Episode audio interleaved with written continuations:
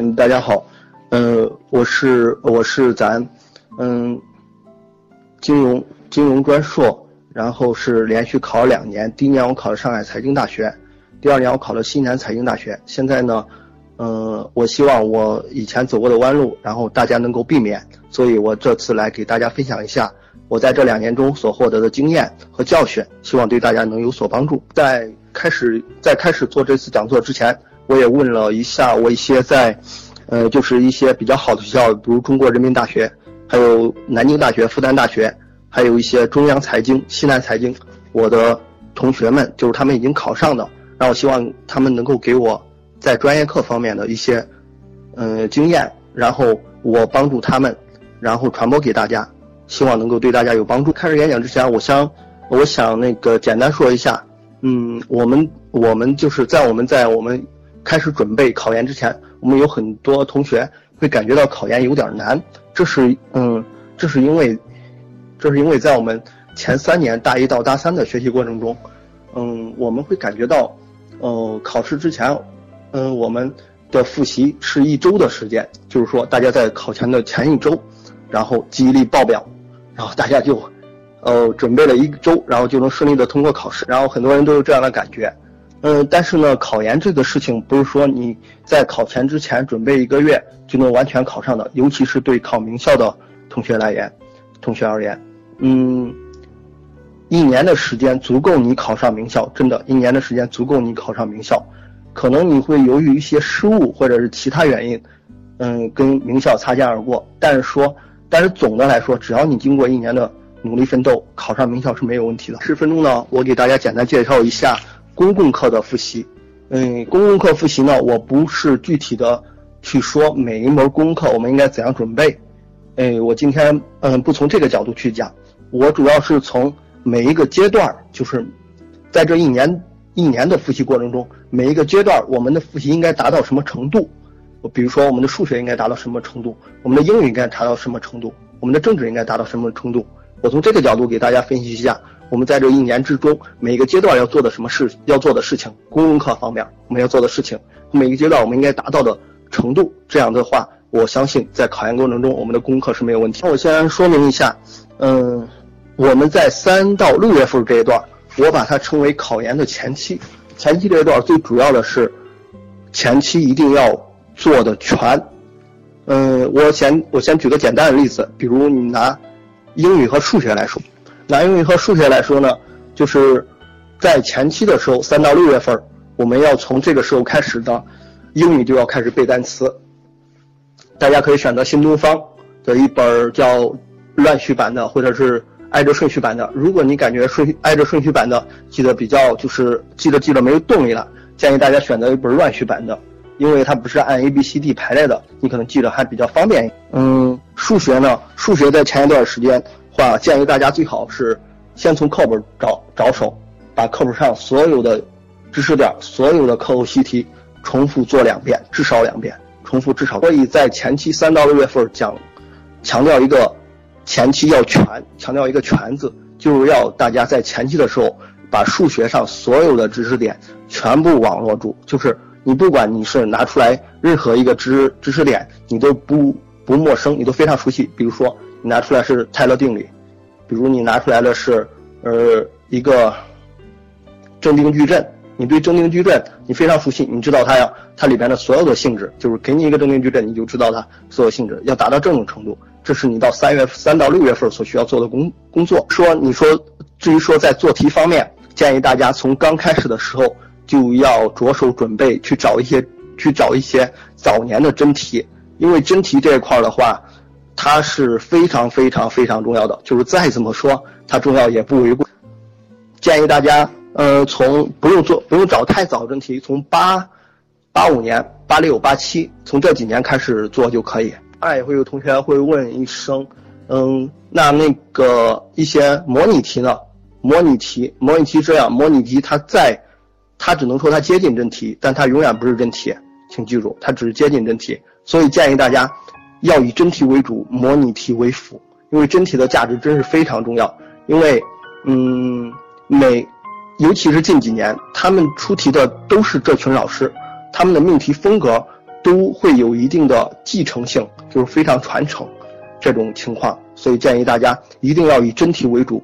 嗯，模拟题为辅。前期这段时间，嗯，不要追求速度，不要只追求速度，而一定要把基础打好，尤其是数学。数学这一段的话，我建议我推荐给大家一本书，叫《李永乐的复习全书》。李永乐复习全书这一块，你是在做完你的课本上习题做完两遍之后。然后你对整个课本的宏观架构、数学的宏观架构你有所了解，这时候你就可以开始着手去做李永乐这本复习全书了，因为它上面的知识点非常全，就是把所有知识点都都涵盖了。嗯，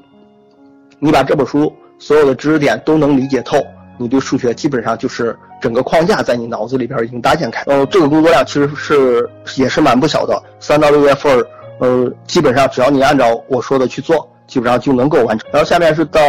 呃。七月份，七月份到九月份，这是放假的期间。大家知道这一块儿这一段时间非常热，非常热。如果大家学校里边有空调的话，这是真的非比较好的，你的心不会浮躁。如果没有空调的话，希望大家能够忍耐一下。嗯，因为毕竟大家都知道考研，呃，一年就一次，一年就一次，希望大家能够忍耐一下。嗯，如呃忍耐一下，度过这一段最艰难、最。最难熬的时光，迎迎你将迎接非常光明的前途。六到七到九月份，七到九月份，我把这一段归为考研的中期。中期我们要求的一个字是深，深就是有深度那个。但大家在呃，比如说我举一个简单例子，比如说大家在背英语，背英语单词这一段，大家都会经历一个非常痛苦的过程，就是背了忘，忘了背，这是这是一个十分痛苦的循环过程。但是你一定要坚持，因为这一段。尤其是，尤其是八月份天最热的时候，很多人有放弃的，因为他想着，呃，不如大四来了找个工作，他会放弃。呃，这一段这一块确实比较苦，希望希望大家能够咬咬牙坚持坚持下去。这段背单词是一个很痛苦的过程，嗯，每天早上每天早上至少要留给背单词一个小时的时间，持之以恒，持之以恒，不要怕辛苦，持之以恒，背了忘了你就你忘了你就不用担心。然后你把你，然后你接着背就行了，然后再来一遍，再来一遍，不断重复，你总会你会发现你记的单词会越来越都开始都开始可以，呃，加深对每一个知识点的理解。我简单说一下数学上，数学上你在这一段的时呃这一段的时间，呃，数学上的每一道题，就是每一道真题，你基本上要开始过一遍，就是从八七年左右一直到一一五年一六年，你都要过一遍。我说的过一遍。嗯，我说过一遍不是你做一遍就就放了不管了，而是说你过一遍之后，你要知道每一个题它的出题角度，它从哪个角度，它想，你拿到一道题之后，你要知道它是想从它是想考你哪个知识点的。你比如你看到一道题之后，你能迅速的反应出来，这道题出来它肯定就是要考我，呃拉格朗日拉格朗日定理的。那那这你能达到这种程度，那我说的那个生字你就能够达到。在这个地方，数学这个我推荐的是张宇有一本《高数十八讲》，还有他的有一本是《真题大全解》，因为他这本《真题大全解》，呃，真题比较全，比李永乐那一本《十年十年真题解析》呃要多得多。他是从八七年，他是从八七年开始一直到一六年，所以建议大家买这一本。政治也要开始了。呃，但是暑假的时候还不用太着急，你只需要在学习比较累的时候，然后把政治看一遍。建议建议大家最好报一个班，因为，嗯，你报班的情况下，你可以通过老师的讲解，你会在你的脑脑海当中构建一个政治的整个框架，对你后期的背诵，还有理解会有很大的帮助。后期后期这一块儿，呃，就是从十月份一直到考研结束，这段时光啊，我突出一个字就是精，这段你要精，嗯。这一段的话，你要研究真题，就是说，咱们在第二个阶段要达到的是，你看到一个题，比如我拿数学举例子，你看到一个题，你就知道它考的是哪个知识点，而到精这一段，这还远远不够，还远还还差，就是还差那么一点儿你只是看到这个题，你知道它是考哪个知识点还不够，你还应该想到，如果这个道题要变换一种形式考，它会从哪个角自己想象成出题人的角度。如果同样一道数学题放到你这儿，他下年需要把这道题改变一下去考这个知识点，他会怎么考？如果你能做到这一步，做到这一步，数学不能说你一定能考满分吧，一百四十左右是没问题的，数学要达到这种程度。呃，政治这个政治这个我需要强调一下，在后期的话，呃，因为政治这一块的话，希望大家能够在十一份十一月份左右就要开始着手背，尤其是理科生，尤其是理科生，因为你不你本身就不是太擅长这一块儿，你一定要提前着手，就是你比别人一定要提前着手，因为政治需要背的真是太多了。虽然说它最后考的题是那些。呃，题不多，题不多，但是你需要，但是你不知道考哪道题嘛，所以你要扩大自己的脑中的知识量，你要把所有可能可能会出的题全部过一遍。到最后冲刺的时候，推荐大家的就是肖秀荣的最最后四道题，肖秀荣的最后道题。说实话，他每年基本上基本上都会压中一两道，基本上大题都会压中两道。功课我就简单介绍介绍到这里，然后我今天讲座主要的就是来讲一下咱们。金融专硕的专业课，因为我身边的同学他们考的就是比较比较分散，也说你比如我把它分为，我把咱金融专硕分为三等三个三个等级等级，比如像清华北大、中国中国人大、人民大学，还有南京复旦、上海财经，这我把他们还有厦门大学，我把这他们分为第一第一等级第一等级的财经类院校，第二等级第二第二梯队第二梯队像西南财经。嗯，华东师范、东南财经、东北财经、对外经贸，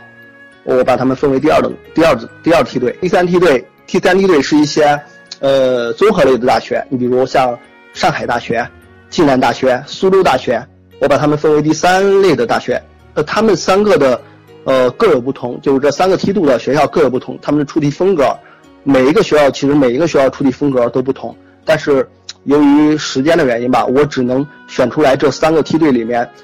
嗯的两所学校给大家简单的分析一下。之所以能够，就是能够给大家去分析不同院校，呃，不同院校的这个，呃，出题风格以及命题趋势，呃，命题趋势不敢说，就是简单说一下出题风格吧。嗯，是因为这样，我身边我身边的同学有考这些学校的，就是我们当时都是在一块儿备战考研的，所以我们经常在一块儿经常交流这些专业课。这专业课，呃，而且我会拿过来他们的题自己做一下，这个大家肯定知道的，嗯，因为你在最后这个专业课考试的时候，你你得到的学校的真题是很少的，你你只有多看一些别人学校的题，然后去分析去分析，嗯，这些老师，因为这些老师他们之间都是一个学术圈的，他们都是属于金融类学习圈的，他们有的题他们会互相。嗯，就是你比如一个知识点呐什么呀，他们其实他们都是考一样东西，只是他们的风格不一样，就是他们命题的角度不一样，但是他们考的知识其实是大同小异。我先简单呃说一下第一梯队，第一梯队呢，我是拿出来复旦大学和上海财经大学，因为我知道上海这个地方是相比来说，在全国它的金融发展是在整个中国都是靠前的，所以我拿出来这两个学校比较呃比较。突出吧，算是，呃，也是报考的人数比较多的。我简单介绍一下，它呢就是上上台，它并不指定，嗯，就是它官网上并不指定专业课的书，并不指定专业课书，这就要求我们在备考上台的时候，哦，一定要找到 适合自己、适合这个学校的书。现在我，呃，我简单推荐给大家几本，就有一本是黄达的《金融学》，这一本相信有很多本科院校的，呃，学生在。呃，平常教学的时候用的就是这一本书，黄达的金融学，是戴国强的货币银行学，这是上财的上财他们学校出的一本书。呃，然后推荐的是复旦大学出版的有一本江波克的国际金融国际金融新编。哦，呃，公司理财这方面推荐的是罗斯的罗斯的公司公司理财。呃，最近最近这两版都可以，第八版呃或者第九版都就是考上财的话。呃，宏微观这一块儿它也会涉及，尤其是宏观涉及的最多，建议大家看一下。不过它考的不是太宏微观这一方面考的不是太深，尤其是微观考的不是太深，高红叶的宏微观就已经足够了。推荐大家一本书是张，嗯，最后推荐大家一本书是张一春的《金融市场学》，金融市场学，因为上面有一些关于互换、期权、期货这些知识，建议大家最好看一下。呃，有的人会问期权、期货这还有互换，他们都是金融衍生工具，然后呃比较难，会不会考到？我可以明确的告诉大家，互换、互换金融期权、期货是完全可以考到的，因为在一五年考试的时候考的是互换。大家在看呃上财我刚才说的这些上财的这些专业课的书的时候，呃，大家一定要把课后习题做了，一定要把课后习题做了。就是你把课后习题做了，然后完全理解了，就不用说了。复旦因为它官网上都都已经指定书了，它既然它这个学校既然已经指定的，你一定要按照它的学校指定的书去看。然后你需要再加上两本书，第一本就是高红叶的《宏观学》《宏观经济学》《宏观经济学》，因为宏观的部分太重要了，宏观的部分太重要了，他们都会涉及到。然后就是有一本叫呃财务成本嗯管理，它是一本 CPA。CPA 教教材，希望大家抽空的时候最好看一下这本书。那我给大家简单说一下上财，呃，先说复旦吧。复旦的专业课，复旦的专业课真题是非常重要的。不管你考哪一所学校的金融专硕，真题是非常重要的。你一定要想方设法，你比如在网上买呀，或者你找到这个学校的学长学姐呀，从他们从他们图书馆，有的是在他们图书馆，呃，有这种历年考试真题，有的是在网上有售卖的。你一定要想方设法去找一些，去把这呃历年真题找出来，因为金融专硕这一块儿，专硕这一块儿在以前的时候是从零二到一零年，它是全国联考的，呃，从一一年开始是各个院校自主命题的，然后各个院校的命题风格都不一样，建议大家建议大家在网上搜一下，从零二年到一一零年的就是全国联考的金融专硕，这个网上都能搜到，大家大家把它下载下来，然后全部做一遍。全部做一遍。所以让大家做这个，是因为，呃，零二年到一零年金融专设联考题是，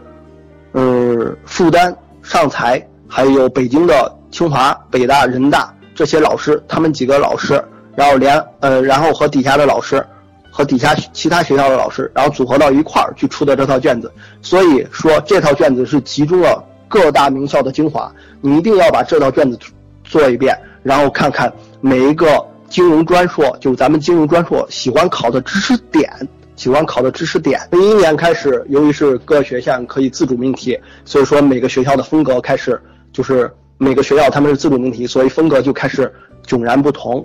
然后这一块的话，我现在简单说一下是负担。我可以，咱们可以把名词解释和简答放到一块儿了。呃，他们考的都是一些课本上，嗯，课本上非常基础的内容，就是说这些知识点就是。嗯，你比如他考一个系统性风险呐，格雷格雷金法则，有劣劣币驱除良币这些东西，其实都很好记的。大家只要多看一下书，把这些知识点记住，然后到时候写上就行了。总的来说，复旦的选择题不是太难，只要大家认真准备，选择题都都没有太大问题，基本上都可以拿满分的。计算题，复旦的计算题是有难度的，复旦的计算题是有难度的，尤其是它会结合到，有时候它会还会考到期权。我记得他有一年是考的期权，所以说，呃，像金融衍生这一块，只要你准备考名校，金融衍生这一块你就必须要准备。论述题的话，我现在先不说，我到最后总结的时候会给大家说一下论述题，就是所有院校的论述题，大家应该朝哪个方向去准备。再简单说一下上海财经啊，上海财经选择题，上海财经的选择题，它是喜欢。呃，他的他的选择题就有一定的难度，他不是喜欢那种就是，呃，不是说你看过两遍书你就知道选择题选什么，理解就是你对每个知识点必须要深深透的理解。比如一五年，我记得有一道题考的是比特币，比特币它的呃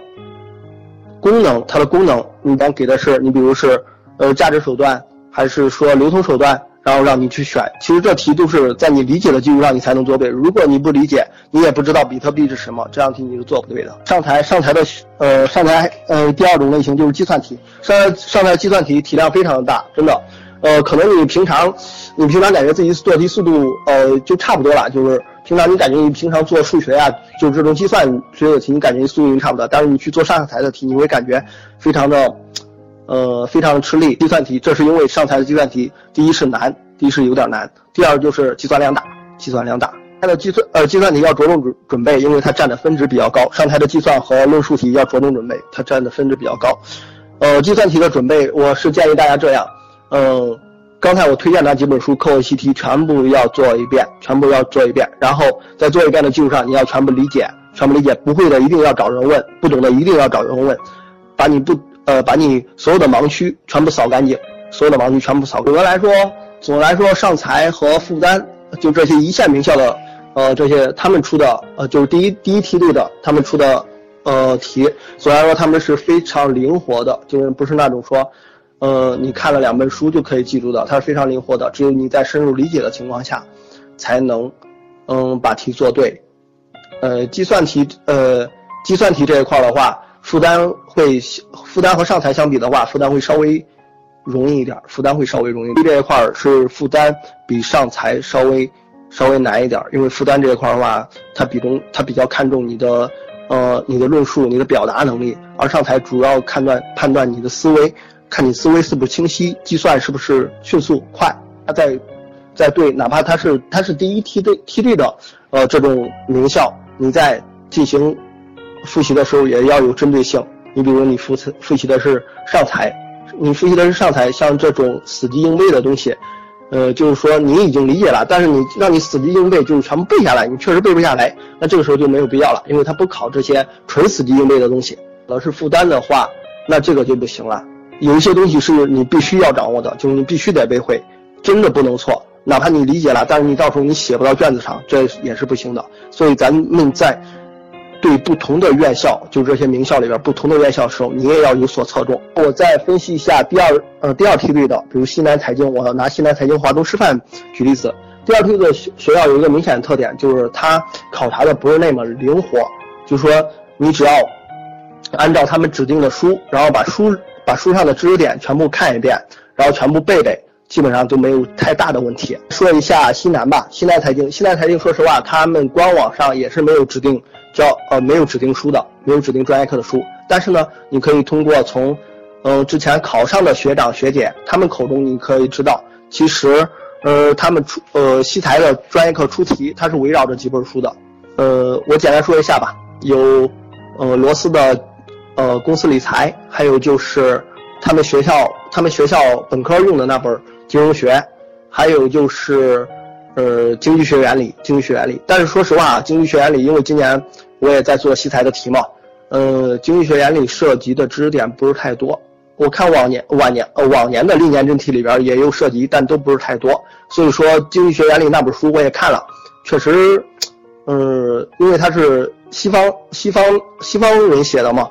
呃，就是不是咱们本土的，所以看起来会有些吃力。建议大家就建议大家呢，就是过一遍，然后把一些重点的记记就行了。如果有的地方实在是看不懂，嗯，实在看不懂就跳过去。真的，呃，有些东西该舍得也要舍得。另外呢，华东师范它是有指定的用书的，他们官网上就已经指定了。呃，黄达的金融学，还有是晋新的呃财务管理、财务管理学，还有一本是博迪的金融学。对于这些，对于这些第二梯度院校指定的书。你要做到的就是把所把课本上所有的知识点全部画出来，画出来之后，然后全部背。你从大概你从六呃七月份七月份左右，你就要开始去背他们这些知识点。背刚开始的时候，你不要说我一字不差的，然后全部背下来。这这个真的这个任务量太大了。我说的背的意思是，大家一定要有印象，就是说你至少可以用你自己的话把它写出来。是课后习题，课后习题的话，大家一定要重视。因为这样说吧，西南财经的公司理财，公司理财这本书课后的习题，呃，课后的习题，它的价值怎么说呢？嗯，就是说历年真题里边，西财的历年真题、金融专硕历年真题，基本上都是取自于公司理财后面的习题，只是数字变了一下。嗯，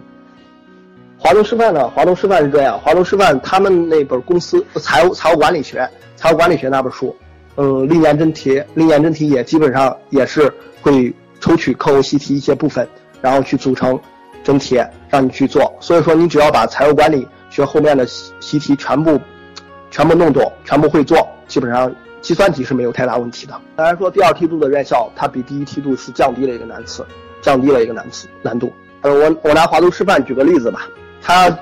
它的题型第一是选择题单选题，第二种类型。第二个题是名词解释，第三是简答，第四是计算，第五是论述。那单选题这么跟大家说吧，只要你把历年真题，就是从一一年到一五年的到一六年的历年真题全部做一遍，基本上你在一七年去考试的时候，你会发现有很多重的题，因为，因为它在历年之题、历年真题的单选题里边有大量都是重复的，所以说单选题这一块没有必要太担心。解释呢，也都是一些非常常见的。你比如说像名义利率啊、铸币税啊、呃欧洲货币啊、市盈率啊，这都是非常就是非常常见的。就是就是你只要看书书上有的，然后你把它背会，呃，基本上就可以问题了。只是说工作量有点大，然后大家要呃筛选一下，筛选一下，然后选出来选出来选出来就是最有可能考的那些题，可嗯那些名词名词。你有时候可能会感觉，呃，我也不知道这个名词考不考啊，我怎么办呢？呢，你就要去看历年真题，看历年真题，然后你从他历年真题里边看选出来，呃，他在公司里公司理财，他在财务管理学里边喜欢考哪一种类型的名名词，他在金融学里边喜欢考哪一种类型的名词，你你稍微做一个有心人，你稍微总结一下，你就心里边大概有个数了，然后把这些名词全部找出来，然后自己。每天早上背背背点每天早上背点基本上没有太大问题。名词解释这块基本上没有太大问题。我跟呃，其实我刚才呃在说负担的时候就是啊，其实名词解释和简答他们是同一种类型题的两个不同描述，两个不同描述。其实说实话，他们都是考察你的记忆能力的，就是你对你对这个名词在理解的基础上，你去把它记下来了，他们就是考察你这个能力的。所以大家对对名词解释和简答题可以把它归为一类，然后去。着手去准备就行了。计算题我刚才已经说说过了，他们有的计算题，比如财务管理学方面的计算题，他都会从课后呃课本上记清那本财务管理学后面的呃课后习题里边会挑出来几道，然后经过组合呀，或者是变换呐，或者说压根就是就是改几个数啊，然后让你去变成一道新的题，然后你去做。说大家应该明白课后习题的重要性的了。啊，论述题呢，我也是放在最后，我最后会给大家做一个总结的。然后连复旦的上财的论述题，我都会给给大家做一个总结。再说一下第三梯队，第三梯队上济南大学、上海大学。上海大学也是在呃，也是在上海，也是因为上海大学也是二幺幺，它而且它所处的地理环境比较呃地地理位置比较好，处处上海，呃，全球金融全国的金融中心。呃，济南大学呢是在广州这块，呃是在广东这一块的话也是比较火。济南大学这几年，他们的难度，他们难度怎么说呢？我给大家举一个简单的例子吧，我就是在我考之前有一个学姐，我的一个学姐，她是本来她是准备考上财的，到十月份左右的时候，就是报名的那个时候，哦，她实在是她感觉自己，可能是感觉自己确实考不上，因为她是跨考，她本身本科不是学金融的，然后她跨考呢，她还想考上财的金融专硕，她感觉压力非常大，到报名的时候，他选择报上海大学。上海大学，嗯，结果结果这不出没有没有任何意料考上了，嗯，因为他是这样说的，他说他准备上财的时候是从暑假开始准备的，就是说他不是从三月份开始准备上财的，他是从暑假开始准备的，也就准备了两个月的时间，然后到十月份他实在是坚持不下去了，然后转到上海大学，转到上海大学之后，他还是他没他没有去刻意的去买上海大学那些，呃呃上海大学的专业课的书。专业课的辅导资料啊、书之类的，他他一呃，他还是拿上财的去准，拿上财的那些专业课的书去准备上海大学的，呃，考试。完之后我呃我去跟他沟通，我去问他，我说你感觉整体，然后他感觉，呃，他说当你准备完上财的话，你再去考上海大学，你感觉到会非常容易，非常容易。就我告诉我们，嗯，当你去从一个高的高的呃学校。然后你感觉压力比较大，你去跳到一个低的学校去考试，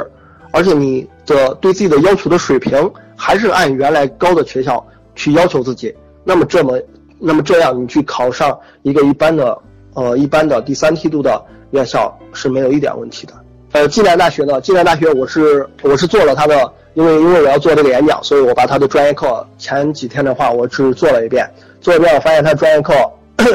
跟上海大学基本上处于一个档次，所以我把他们两个归为了一类。有一点需要说明，暨南大学它这你要准备暨南大学的话，你需要把高红叶的宏微观全部看一遍，看一遍把课后习题全部弄懂弄透。因为宏微观在暨南大学的金融专硕里边占的分数还是相当可观的。嗯，我拿暨南大学来说一下吧，它的题型是：第一是选择单选，第二是计算，第三，嗯，第三是。呃，简答第四是论述，哦不用说了，他考的选择是跟上财呃是不是在一个水平的？就是说他的选择你只要把课后习题做一遍，然后理解了，然后理解会做这就可以了。好的话，计算题这一块的话，呃基本上是，呃，跟高红叶宏微观后面的计算题的水平，就是难度难度是在一个档次的。所以说，你只要把高红叶的宏微观，还有哦金融学，金融学推荐的就是，呃，推荐大家看，嗯，推荐大家还是最好是看上财上财那一本。这样，因为我本来也想推荐大家看一下。呃，黄达的金融学，但是黄达的金融学后面，说实话，它计算题不是太多。看一下戴国强的那本货币金，呃，货币银行学，货币银行学，我也需要看。国际金融也需要看，因为，呃，它是上财这一块的话，它除了宏微观这一块是按照高红叶那个难度水平去出题的，而它那个，呃，四三幺就是咱传统上说的四三幺金融学这一块，比如金呃金融学加公司理财这一块，它还是还是有他们呃有他们内在逻辑。感觉你加上，呃，刚才我刚才说的那本会有货币银行学，你再加上，嗯，嗯，国际金融学，国际金融学，你再加上，啊，公司理财，公司理财大概看一下就行了，因为他考公司理财这方面不是太多。国际金融这一块，他喜欢出选，呃，出计算题的话，主要就是出在外汇那那一章，主要就是出在外汇那一章。说你只要做一下他们的历年真题，你就能够很好的把握他们出题的方向、出题的角度。你就会有针对性的去练习，考试的时候你会发现做起来会得心应手。它的简答，它的简答基本上就是课后习题的课后习题，就是，呃，金融学啊，呃，货币银行学啊，还有就是国际金融啊，就是他们的课后习题这种水平，所以说难度也不是太大。相对来说，嗯，相对来说你只要好好准备，好好背一下，然后平常如果你本科就是学金融的话，基本上对你来说真的不是太难。跨考的话，跨考的话，只要你前期前期你比本科是金融的准备早一点，然后多看两遍，也不是太难。梯度的院校，我大概给给大家分析了一下，然后大家也能感觉到，在我在我说的里头，可能你还没有去做真题，然后大家就是对我说的，然后有一个直观的感觉，感觉到三个哦难度是在什么什么水平。然后我简单说一下，你你要给自己有一个好的定位，因为有时候选择比努力更重要，真的有时候选择比努力更重要。我希望大家。大家不会因为高估自己，到时候，到时候说实话，到时候没有考上而感到后悔，也不希望大家因为低估自己，低估自己，本来你考的可以非常好，考得很好，但你选了一个比较低的学校，到时候会给自己留下遗憾，这都不，这都不是我想看到的。所以我给大家一个，呃，简单的说一下，我们应该怎样如何定位自己，把自己定位在哪个水平？嗯，首先。如果大家准备考一等院校，就是我刚才说的第一梯度的院校，呃，复旦上财，呃，中央财经，中国人民大学，北大、清华。如果你致力于考这些学院校，你需要具备什么样的条件？你应该达到什么样的水平？四个字，四个字，我简单概括一下，四个字：融会贯通。这四个字说起来很简单，但是做起来很难，因为。上财复旦，他们考的题都是一些综合性的题，就说你单会国际金融，或者你单你单金融学好，或者你单货币银行学好，公司理财好，这是远远不够的。你需要把这几门课程有机的连联系在一起，非常理解，就是在你脑子里边整个大的框架已经出来了，管它如何出题，你都知道从哪个方向去答，从哪个呃从哪个角度去理解。就这样，你考这些学校题，你才会感；你考这些名校，你才不会感觉到费力。我给大家举一个简单例子啊，嗯，复旦嘛，拿复旦举例子。复旦一五年，一五年的论述题第一题是，请分析如何将利率市场化、资本账户自由兑换和人民币国际化三者有机结合、协调推进。这一道题的时候，你要单独拿出来利率市场化，或者单独拿出来。人民币国际化，你可能都有话可说。把这三者结合到一块儿，它不是你简单的我把它罗列一下，把这三个罗列一下就行了。是哪一个？这三个里面哪一个先动？你比如说利率市场化先动，还是人民币国际化先动？哪一个先动？哪一个去推动另外另外的其呃其他方面？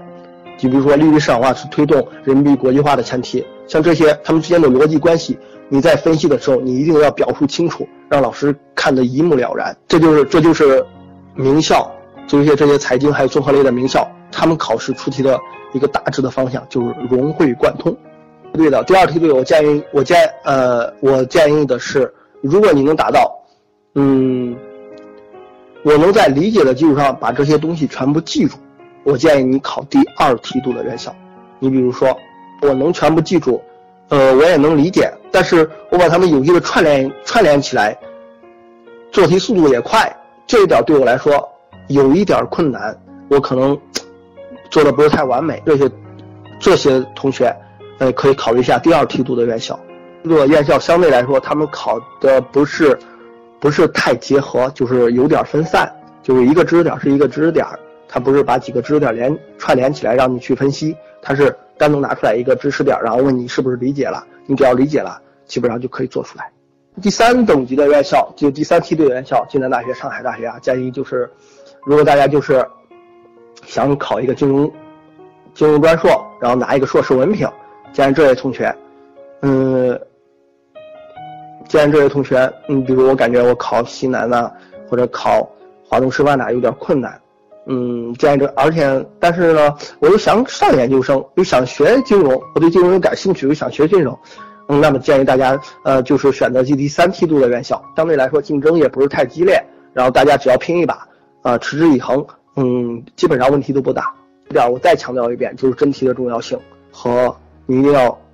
呃，去上官网看他们有没有指定用书，如果他们有指定用书，然后你还能搞到真题，基本上你把这些两项资源利用好。然后再加上自己，你的呃自己的一些习题补充啊，习题你从各个渠道得到的习题啊，加上补充进去，然后基本上你只要按照这个大的方向去努力，基本上考上这些学校都没有太大问题。论述题，呃，也给大家说一下为什么把论述题放在最后啊？因为论述题这一块，说实话，每个院校都不一样，但是他们的总体思路它是有一个总体的框架在那儿的，所以我给大家说一下论述题这一块我们应该怎么准备。现在嘛，现在大家距离考研还有不到一年的时间，所以说大家的时间还是非常充裕的。建议大家平常要看一些课外的书，课外的书，或者你没有书，但是新闻，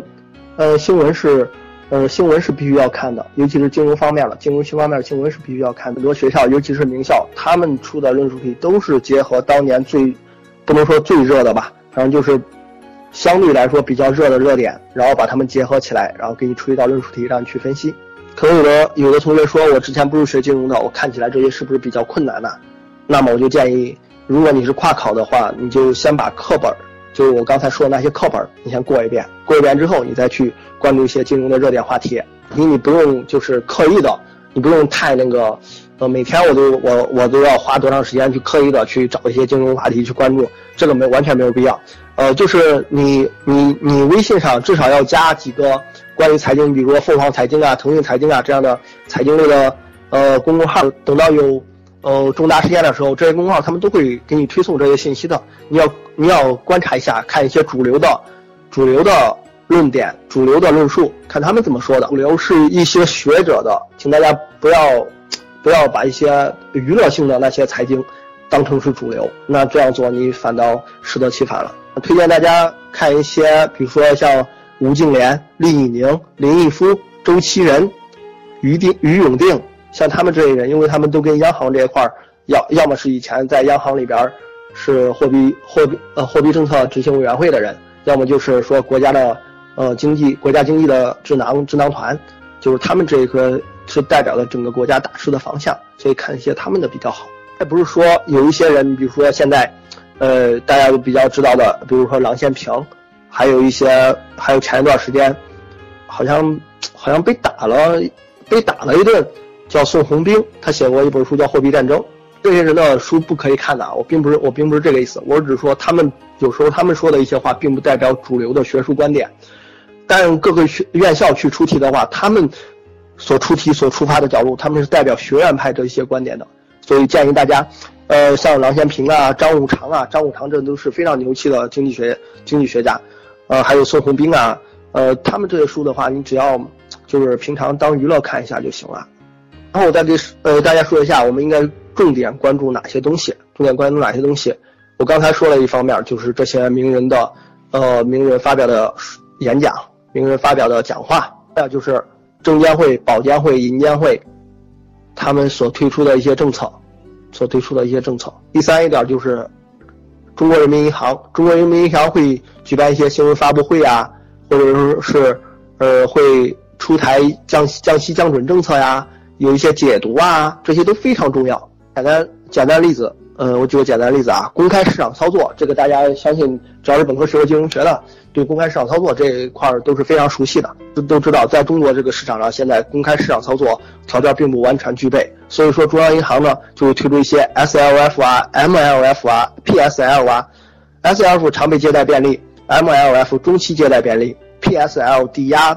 补充贷款，像这些东西，你如果你不去看一些央行他们的解析啊，或者央行发布的一些政策啊，你是不知道这些东西的，就是课本上很少提到。东西呢，它又，呃，像，呃，像这些名校呢，他又喜欢考。你比如像，嗯，上财，上财一五年的时候，他都他就考到了这些，呃，P，呃，他就考到了这些 SLF、MLF，他都会考到这些。哎，新今年西财考的是 SLF，对他们都会考到，所以说。你对央行的政策，央行政策是刚才我说的这里边里边是最重要的，就是央行政策，你不管你再忙，尤其是降准降息的时候，你不管你再忙，一定要抽出时间去看一下政策解读，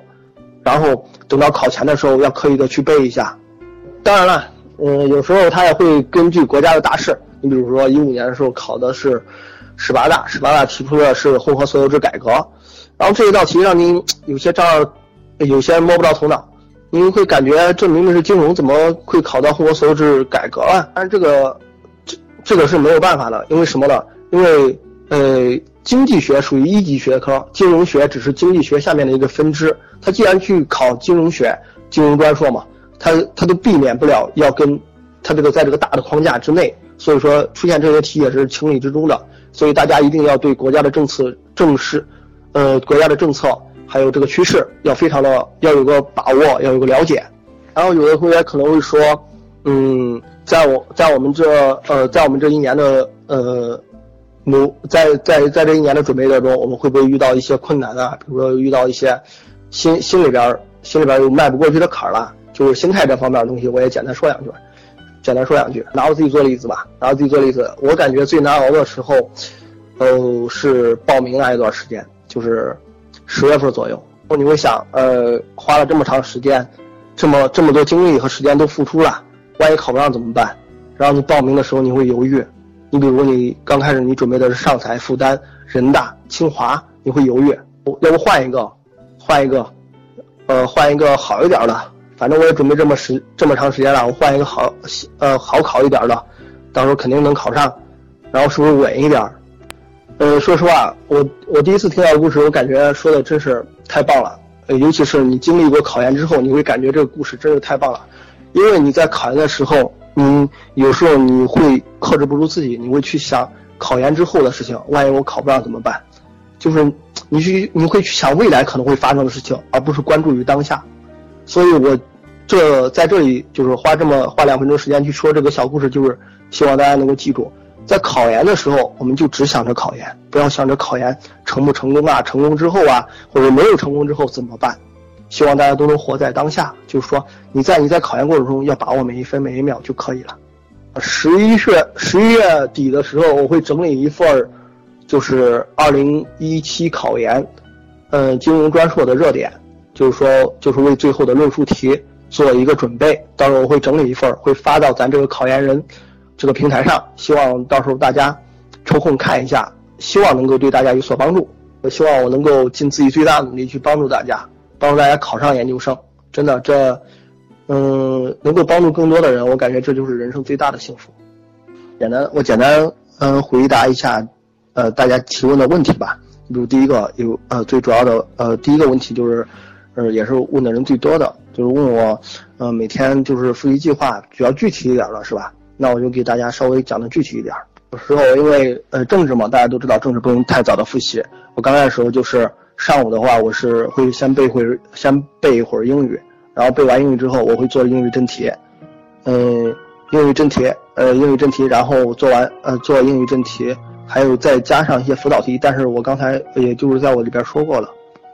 有一些它是模仿真题、模拟题，它模拟题它只是模拟题，你千万不要把它当成考研的标准，你知道吧？因为它你只能把它作为辅助性的、辅助性的工具，你主要的你还是要研究一题，从八几年开始，八几年开始你就开始研究就行了。做题你不要刚开始不要贪求太快，你要做到，就是每一个词每一个句子理解，不理解的你就要，嗯，你就要把它画出来，然后课下去，实在呃问问别的同学呀，或者是自己找一些，呃真题讲解呀。我当时用的是一本是一本考研大趋势，因为我感觉它讲解的比较详细，所以我选了这本书。上午的话，上午我主要就是呃学英语，然后下午的话，下午的话我会去学专业课。专业课，因为大家都知道我呃想考名校嘛，想考名校，所以你刚开始时候，你刚开始你就要着手准备专业课。还呃还有几个同学去问我，还有几个同学问我，呃零基础啊，就是我是跨考的呀。呃，这些怎么办？建议就是，如果你是零基础或者跨考的，你就要找一个本科是金融专业的，也是想考金融专硕的同学，然后你们在一块儿，你不会了你就问他，因为前期的话，大家的时间还是比较充裕的，你问他，他都会，他不可能说不跟你说，是吧？你你问他就行了。前期这一块，你一定要把基础自己的基础打牢。你如果你基础打不牢，你后期你很你会很痛苦，尤其是选选报院校的时候，十月份你选报院校院校的时候，因为你前期没打牢嘛。你有些东西你不知道，你做你做专业课的题，你感觉非常难，非常吃力，到时候会非常打击你的信心的。所以大家前期，不管你是零基础也好，你还是没有基础也好，你要想方设法利用身边的资源，去把自己的基础打牢。你没你没有学过金融的，你就要找一些金融的同学，你去问他，你去问他，那不会了不懂了，你就去问他，你就要比别人付出更多的努力。像我一般喜欢学数学，晚上我一般去的时候学数学。呃，数学这一块推荐给大家，刚才说过了，推荐大家是李永若的复习全书。就是首先，首先复习全书，复习全书在做之前，你也是要建立在把课本全部过了两遍的基础之上。课本，课本是最重要的，你一定要把先把课本过两遍，然后你再复习全书。话推荐张宇的十八讲写的不错。然后真题这块就是真题大全解，也是张宇的真题大全解。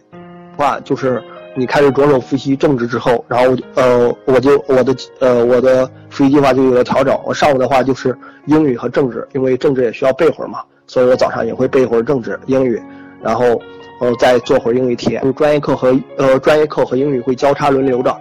呃就是你比如今天学的这几天学的是专业课，然后过几天会学英语。就这样交叉轮流着学习，像晚上一般还是数学，因为我晚上比较学数学。我感觉这个具体的计划，这个大家一定要根据个人的习惯，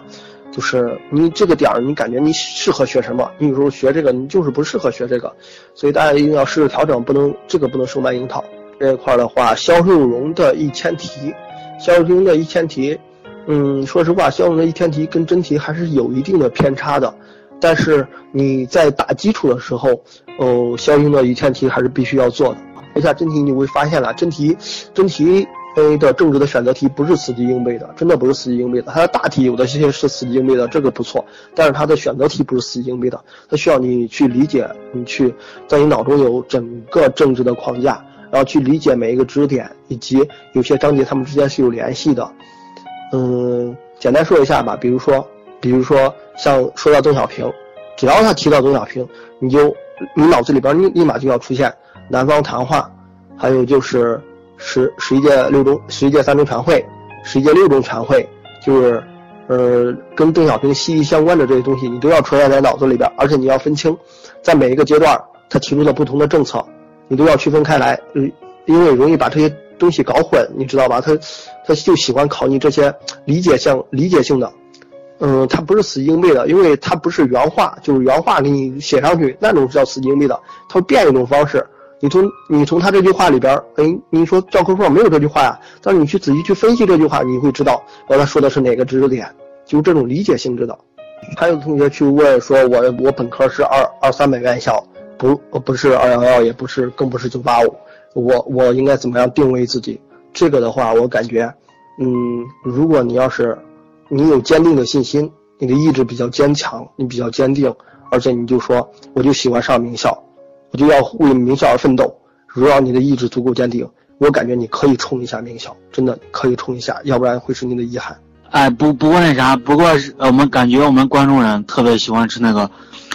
呃，油泼辣条子，感觉挺不错。还有的同学会问我，嗯呃，为什么二战没有再选择考上财呀？